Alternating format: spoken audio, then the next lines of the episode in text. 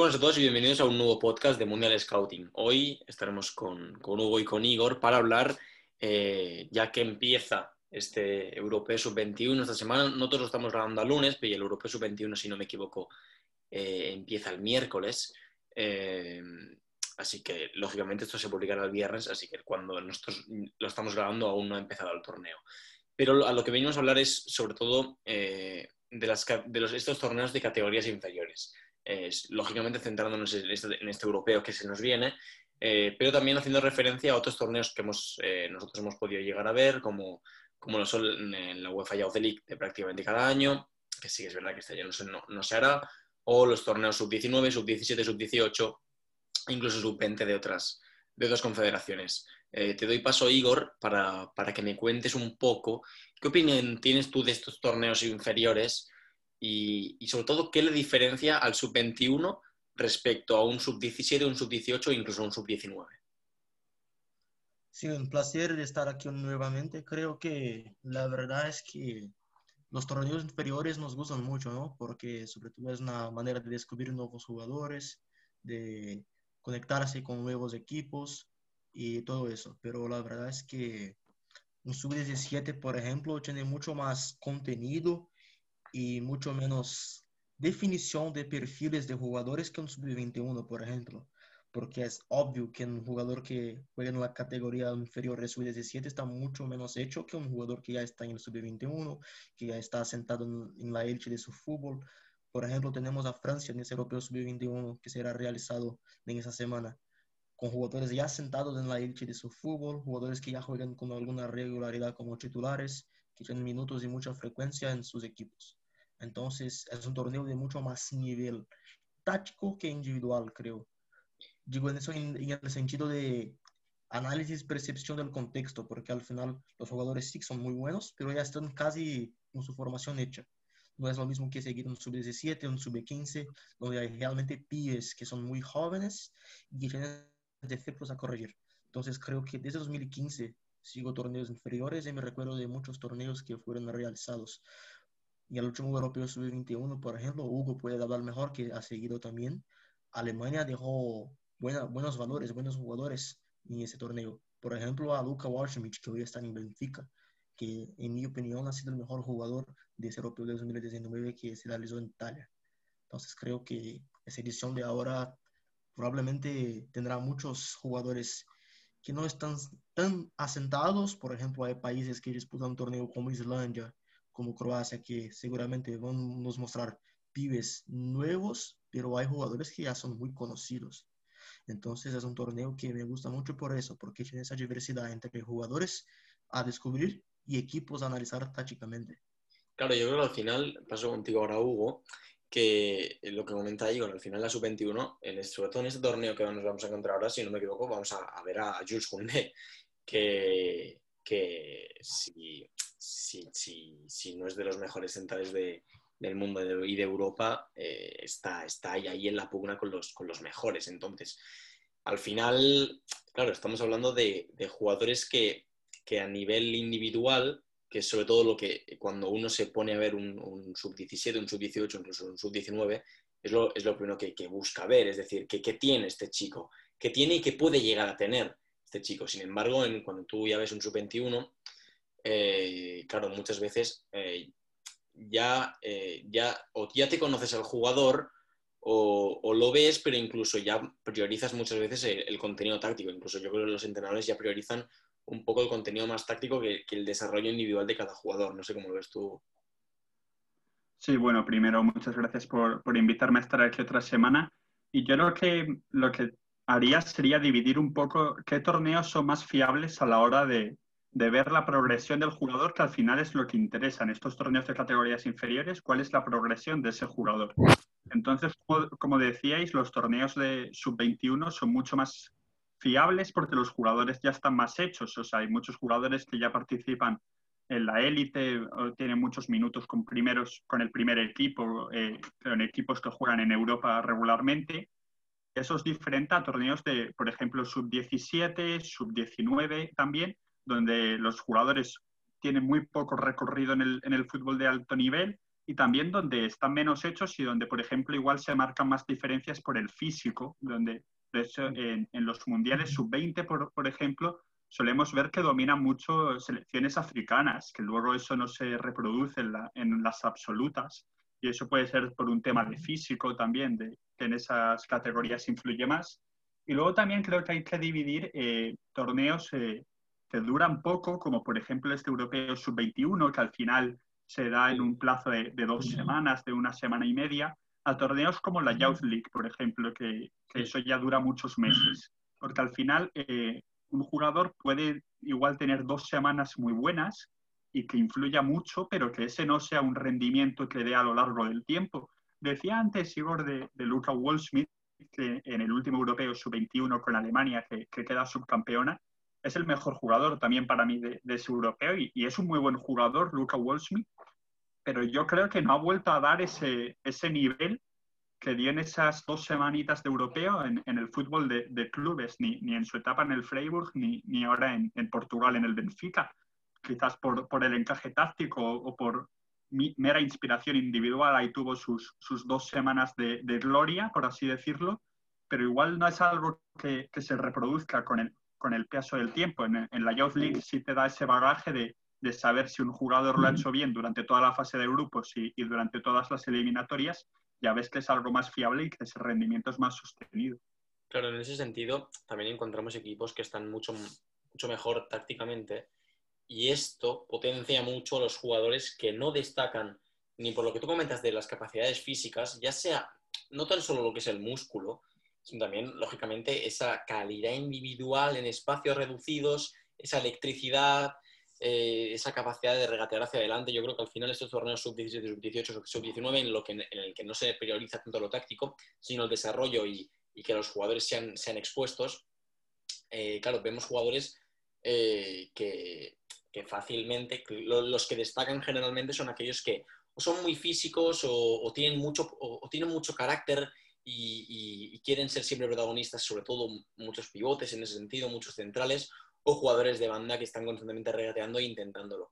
Luego sí es verdad que lo que tú comentas, eh, en equipos eh, que, que, ya están más formados, como la Youth League, incluso cuando tú vas a un sub-21, eh, aquí ya te puedes parar ya a pensar un poco en que el jugador está empezando a entender el, sistema y está empezando a reconocerse en el juego. Entonces ya le añades esa variabilidad. No sé cómo, cómo lo ves tú, Igor. Sí, creo que es un hecho de, de, ese sentido porque al final los jugadores no, no, están más o menos asentados en esa categoría de sub-17, sub-18, sub-15.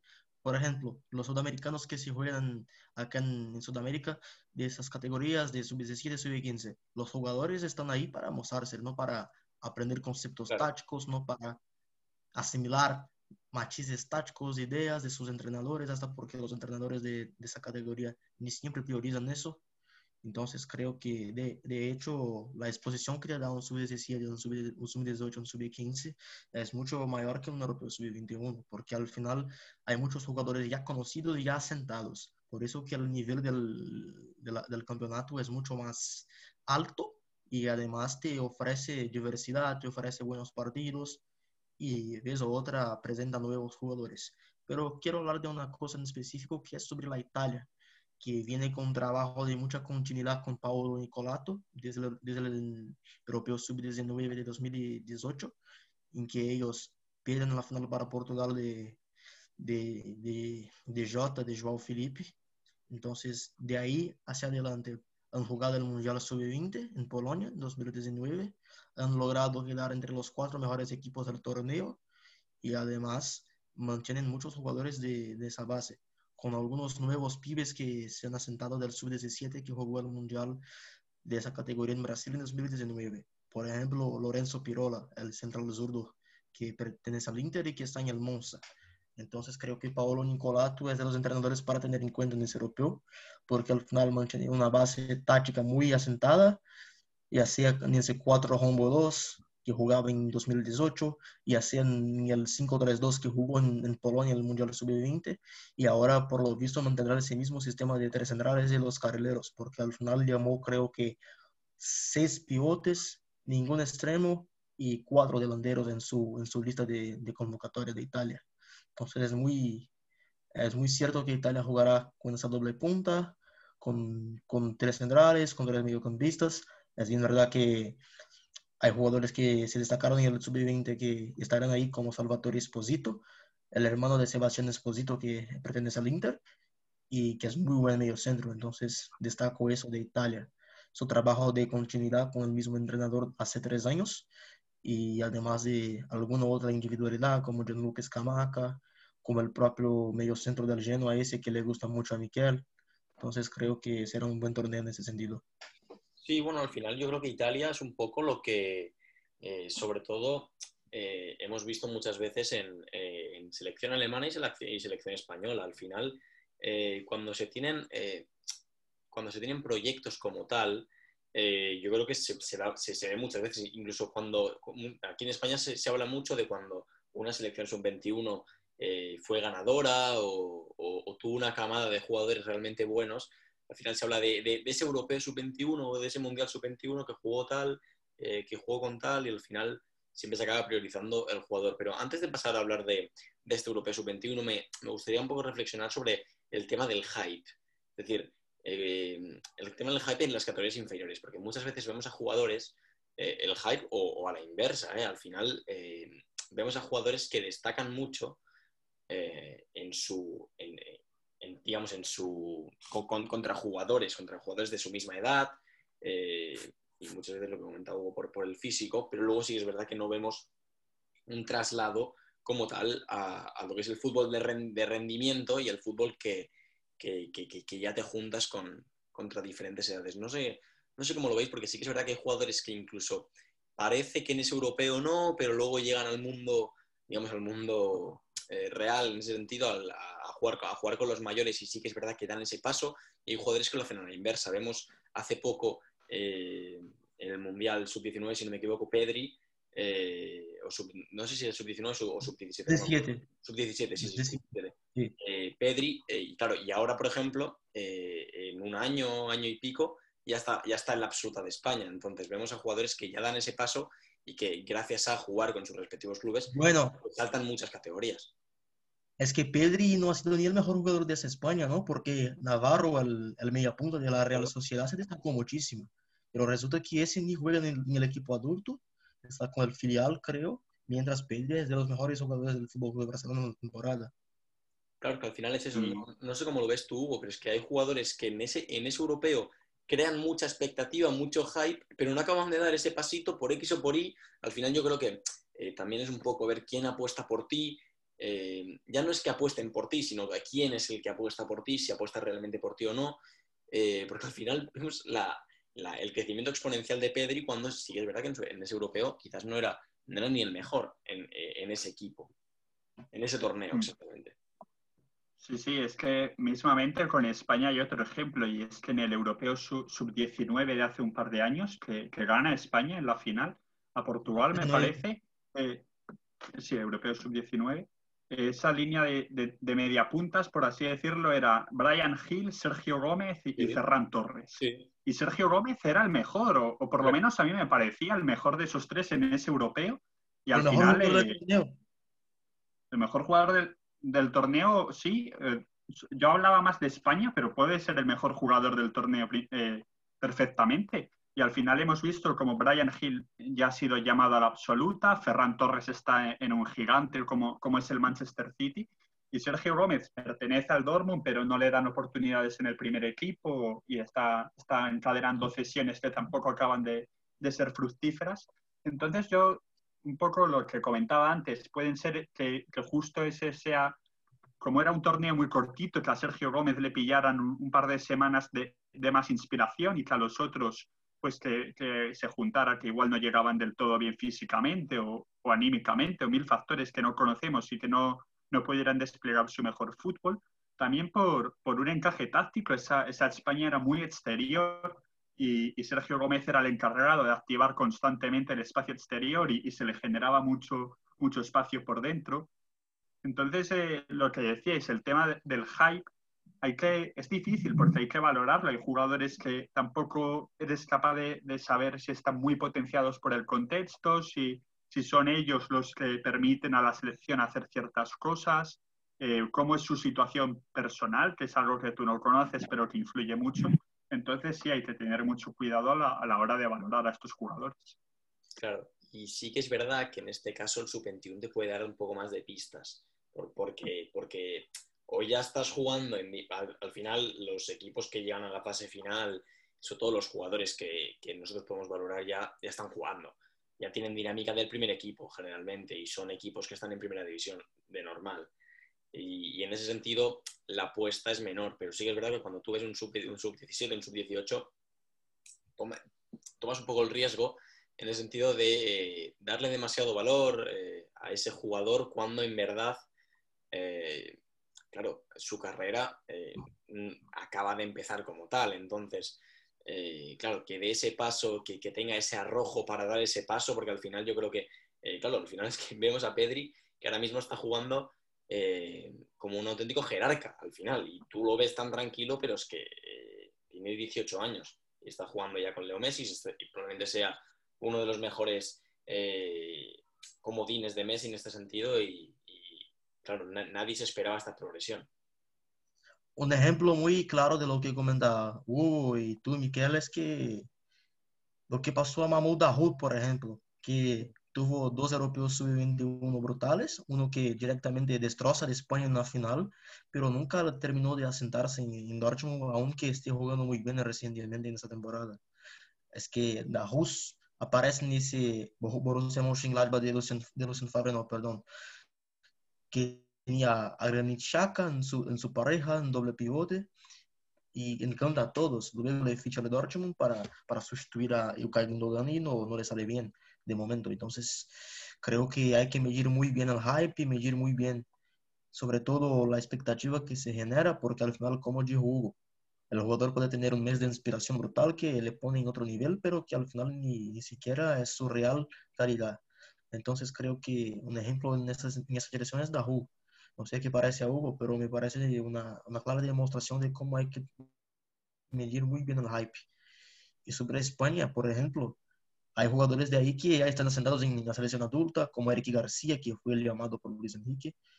Hay otros, hay otros jugadores que ni siquiera han llegado al fútbol adulto de sus clubes, como Antonio Blanco, que hace un europeo tremendo con, con España en 2019 y ni juega en el Real Madrid por cuestiones obvias.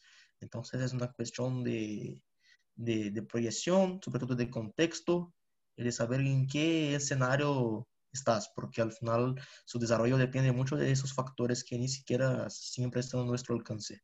Sí, mira, Igor, tengo ahora mismo eh, en mano eh, la convocatoria de, de, La Fuente de, para, este Europeo Sub-21 y si queréis, luego repasamos también la de otros países, pero sobre todo la de España. Eh, vemos en portería Álvaro Fernández, José Martínez y Alex Domínguez, Las Palmas, Leipzig y, y Huesca.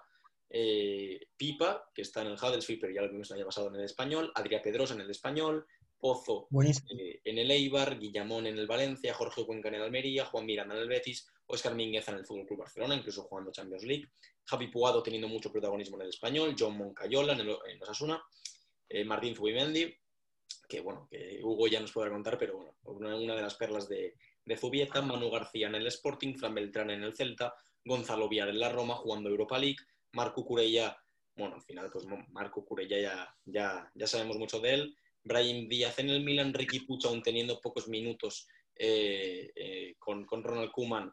No, hay, hay, poco a decir de, de, de, Ricky Puch. Y en punta, eh, Jeremy Pino en el Villarreal, Dani Gómez en el Levante, Barrenechea en la Real Sociedad y Abel Ruiz en el Sporting de Bragas, que al final son jugadores sub-21 que generalmente están, eh, nosotros cuando hablamos de un sub-21, eh, generalmente lo asociamos a, eh, a jugadores jóvenes que, que, bueno, que quizás no están aún en dinámica de primeros equipos, pues aquí estamos hablando de que son jugadores que están jugando ahora mismo competición europea en muchos casos o que podrían estar perfectamente jugando competición europea, no sé cómo lo veis.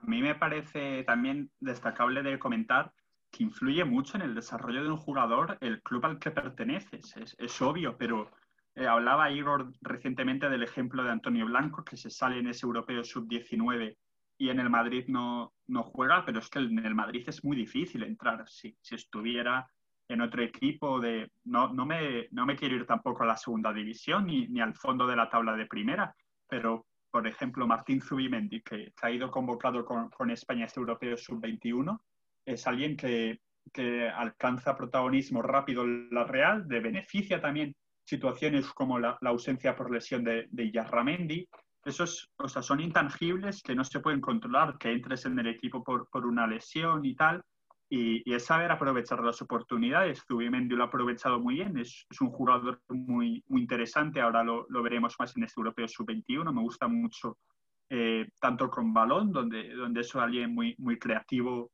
para iniciar el juego, donde también sin balón, que, creo que es algo que no se comenta tanto, pero ya sea en contrapresión o, corrigiendo a campo abierto. Leemos varios partidos de, de central, el, el, último este, este pasado domingo frente al Barcelona. Y entonces sí hay muchos jugadores interesantes en, esa lista que has comentado de España. Yo creo que, que Villar, por ejemplo, es alguien que, que, por cómo se le viene dando la temporada, que, que ha entrado ahora a jugar muy bien, es el típico de jugador que no me sorprendería nada que destacara mucho en este europeo sub-21 quiero ver, por ejemplo, la, la evolución de Guillamón, que, que, en ese europeo sub-19 donde, donde era pareja con Eric García, a mí me gustaba un poco más Guillamón y, y ahora vemos como uno está todavía en, el, en la sub-21 y otro ya, ya ha saltado a la absoluta, o sea que, que va a ser interesante ver el, el, desarrollo de los jugadores. Claro, y en Alemania, por ejemplo, vemos el caso de Mukoko, que eh, irá convocado eh, siendo del 2004 claro, al final yo creo que en estos torneos también un poco nos gusta estos jugadores que, que no tienen la edad eh, para, para, jugar esos torneos. Incluso Mukoko, que no es ni mayor de edad, tiene 16 años ahora mismo. Entonces sí que es verdad que vemos, vemos en ese sentido eh, jugadores que,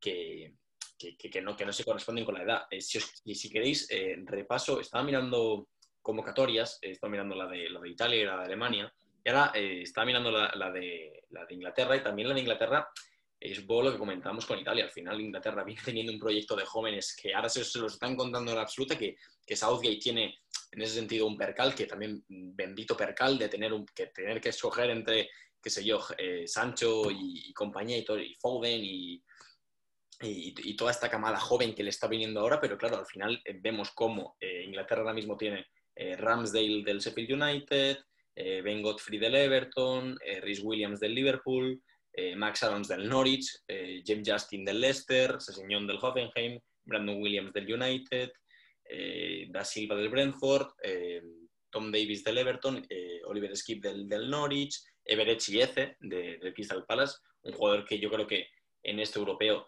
eh, junto a Curtis Jones, a Jude Bellingham, puede llegar a tener bastante protagonismo. Y luego arriba tenemos a Hudson Odoi, a Enketia y, y a Sam Surridge del, del del, Bournemouth, pero sobre todo Hudson Odoi, Cartin Jones, Everett Sieze, Jude Bellingham, son jugadores que perfectamente te pueden dar, te pueden dar ese europeo. No sé, no sé cómo lo veis, pero yo creo que al final eh, tiene mucho, hay, mucho nombre en este sentido. Y ahora si queréis, mm, si queréis reviso la, la convocatoria de, de, de Francia Sub-21, pero es que, pero es que también tiene, tiene mucha tela. Y en este sentido es que es, que es un equipo que perfectamente podría, podría llegarte a, a, pasar la fase de grupos de cualquier europeo, eh, de cualquier europeo de mayores. Es que en portería está... Para mí Francia es la favorita, sí. Claro, es que claro, fíjate, en portería está Meslier, pero claro, luego está la Fond de, de portero suplente, así que imagínate, está eh, Pelmart, eh, está Kotsap, mm, Pierre Gabriel, eh, Truffard, Dagba, Bariashil, Ainuri, Fofana, Konate, Kunde como, como defensores, eh, Diallo, Fibre del, del, Brest, Cacarret, Sumaré, eh, René Deleit, Camará y Genduzi como mediocentros, y luego arriba eh, sobre todo, eh, Diaby y eh, Aminguiri. O sea, al final tiene jugadores eh, de, de, todo tipo de perfiles y sobre, que sobre todo se sustentan a partir de la defensa de Fofana y Koundé. Es que al final vemos, vemos selecciones muy potentes eh, vemos España muy potente y sobre todo ahora vemos a, a, a, Francia también muy potente. No sé cómo veis, no sé cómo ves Igor eh, quién puede ser el, el, equipo que tenga más probabilidades. Sí que es verdad que Francia parte con ventaja en ese sentido porque tiene jugadores de, talla mundial. Eh, Ibrahima con, que, que, viene, que viene jugando también en dinámica del Leipzig, no sé cómo lo ves. Entonces, pienso que el tema con Francia es que pasa lo mismo en básicamente todas sus selecciones inferiores. Hay mucho talento, mucha calidad, mucho físico, mucho ritmo, pero falta algo en la pizarra. Es que los equipos franceses, en ese sentido, las inferiores de Francia, siempre dejan a desear en ese sentido. En su contexto y complejidad táctica, en su estructura como equipo en general. Pienso que una pareja de centrales con Badiachil, con AT, con D es una, es una cosa de locos, porque Badiachil te da mucho en salida de balón con su zurda, con AT y con D son centrales para vivir lejos de su propia portería. Copana del Leicester. Sí, muy bueno también. Son centrales para vivir lejos de su propia portería, para sacar el balón jugado, para jugar a, ritmos altos. Pero el tema es que Francia tiene mucha calidad arriba, tiene jugadores de perfil asociativo en medio campo, que es una cosa que cambió mucho en los últimos tres, dos años, porque antiguamente Francia formaba muchos centrocampistas de más físico, de más despliegue y pocos jugadores de juego y buen pie. Ahora es todo lo contrario, es que hay centrocampistas que te pueden mover el balón de lado a lado con mucha fluidez y una delantera que siempre al espacio en transición te puede matar en dos o tres compras. Entonces creo que por calidad individual y por nivel, es seguramente una de, las, una de las favoritas para hacer una buena fase de grupos. Pero en general me deja dudas su parte táctica, hasta por las eliminatorias para el Europeo 2021, que dejaron muchas dudas en ese sentido. Pienso que también una selección para tener en cuenta es Países Bajos, que tiene jugadores de, de mucho nivel en ese sentido, que están asentados en el difícil. Ojo con Koji Gakpo, por ejemplo. Sí, sí, bueno, y también eh, una, una que no hemos comentado, y que sobre todo ahora también se está encontrando un problema eh, en la absoluta es, Portugal. Eh, Rafael Leao entre ellos, eh, Jota, Gonzalo Ramos o Pedro González serán, o Gelson Fernández incluso, serán jugadores que, que lo marquen. Si, te parece, Igor, comento algunos nombres que tiene Países Bajos. El, la sub-21 de Países Bajos para este torneo, Justin Kluivert entre ellos, eh, la verdad que vemos jugadores también de Baker, de del, del PSG, eh, Timber, que ya está en dinámica del, del Ajax, Pierre Charles, también en dinámica del Ajax, así que vemos también jugadores que, que están eh, jugando, eh, están jugando en Europa y están jugando, están jugando con minutos y con regularidad, así que vemos, veremos un torneo, yo creo, claro, para la gente que nos está escuchando ahora, que ya habrá empezado y habrán, las primeras jornadas ya parten, ya parten con ventaja y quizás aquí ya estamos hablando y a lo mejor hay alguna selección que ya ha perdido eh, su partido y, no ha dejado buenas sensaciones, pero por individualidad eh, vemos equipos y, selecciones muy igualadas en ese sentido y, muy divertidas. Yo creo que al final estos, estos europeos a mí, y bueno, ya vosotros seguro que también, eh, a mí me, me, gusta mucho sentarme y no fijarme. Al final yo, yo muchas veces en estos torneos no me fijo en, no, no, me fijo en cómo están jugando. Sí es verdad que luego lo acabas sabiendo cómo están jugando, porque bueno, al final eso se ve eh, pero sobre todo me gusta fijarme eh, en, si ese extremo quiere desbordar o en si ese extremo se siente más cómodo eh, en ese primer contacto que tiene entre líneas o, si ese central le gusta conducir, le gusta, le gusta aventurarse para ir arriba o, si prefiere deslizar y, generar coberturas. No sé cómo lo veis. Hay un tema interesante de, de este Europeo Sub-21 que no hemos comentado, pero es que ahora se va a jugar la fase de grupos, pero la, la fase de eliminatorias no se va a jugar hasta dentro de, un par de meses. Entonces, mm, esto, puede hacer que cambie mucho porque ya normalmente cambia. La, dinámica de un equipo en fase de grupos no, suele ser la misma que en eliminatorias, pero es que obviamente van a cambiar hasta las convocatorias. Hay jugadores que, ahora, no, que ahora están y luego no estarán y, y al revés. Entonces, eh, habrá que ver eso cómo afecta también. Hablabais, por ejemplo, de, para, para ir terminando, de, de, Holanda, que a mí me parece que su generación buena es la que está todavía por venir, la, la de unos años más atrás, que, que, hemos visto, por ejemplo, en el, en el último Mundial Sub-17, que, que, tiene mucha gente del Ajax ahí. Eh, pero, pero hay que verlo. Decía Miquel, eh, en, estos, en estos europeos lo que, más, lo que más me gusta es sentarme y sobre todo eh, ahora en el europeo sub-21 es más difícil por, por, lo que hemos comentado, ¿no? Los jugadores están más asentados en la élite y los conoces más. Pero lo que más me gusta de, de, las categorías inferiores es poner en un partido y que de repente alguien que, que no conozcas o que conozcas muy poquito y que veas que es muy bueno, que hace muchas cosas y, y que es muy bueno y que, te empiece a gustar ese jugador, que, que empieces a seguirlo más. O sea, este es, es la oportunidad para, para que eh, conozcas a jugadores así, que, que, no los tuvieras tan, tan conocidos y de repente te, te llame mucho la atención. Así que en es, esas selecciones que hemos hablado de las principales, que, que, son las que más posibilidades tienen de ganar, pero en selecciones más, más menos conocidas, que, que parece que están ahí y no, y no van a hacer mucho, pero ahí es donde pueden salir esos nombres que, que te quedes con ellos, como este jugador me gustó mucho en este Europeo Sub-21. Bueno, lanzo una pregunta, Hugo. ¿Cuántos partidos verás de Islandia? Ya que le gusta tragar lo más infumable de los torneos. Te, ¿Cuántos partidos verás de eso? Veré todo, porque voy a ver todos los partidos del europeo, entonces, a ver, a ver, espero que... Islandia viene trabajando bien en, en categorías inferiores, así que puede dejar cositas. Sí, y además es, es con un aire fresco, ¿no? Y este tipo, de, este tipo de, de europeos y este tipo de, de, categorías inferiores. A mí muchas veces cuando sí que es verdad que en esta temporada se está viendo mucho que hay mucha carga de partidos y al final muchas veces no damos abasto a, a, a seguir no solo la actualidad de, de, las cinco grandes ligas, sino también a seguir un poco eh, todo, lo que, todo lo que envuelve eh, a estos gigantes europeos. Eh, claro, cuando llegas a este tipo de torneos que te da, te da para sentarte y, verlo con calma y, no estar tan pendiente de, de, querer ver mil cosas y automatismos, sino también fiarte un poco más de tu intuición y, ver un poco más a fondo jugador y, fundamentos del jugador. Si os parece, chicos, acabamos aquí la charla em, con, esta última reflexión, que al final eh, yo creo que es importante eh, saber un poco medir a, aquello que estás viendo.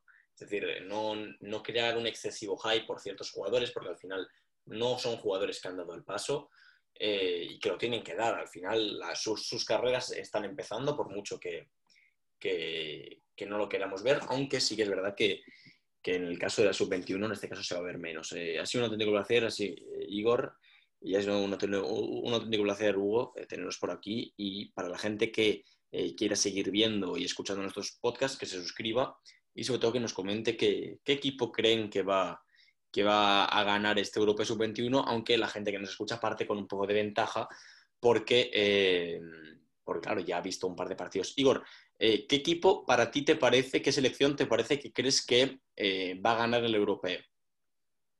Bueno, por sistema y por estructura, por individualidades, pienso que Países Bajos hará una gran fase de grupos y llegará muy fuerte a la fase final. Y bueno, dejo mi apuesta aquí.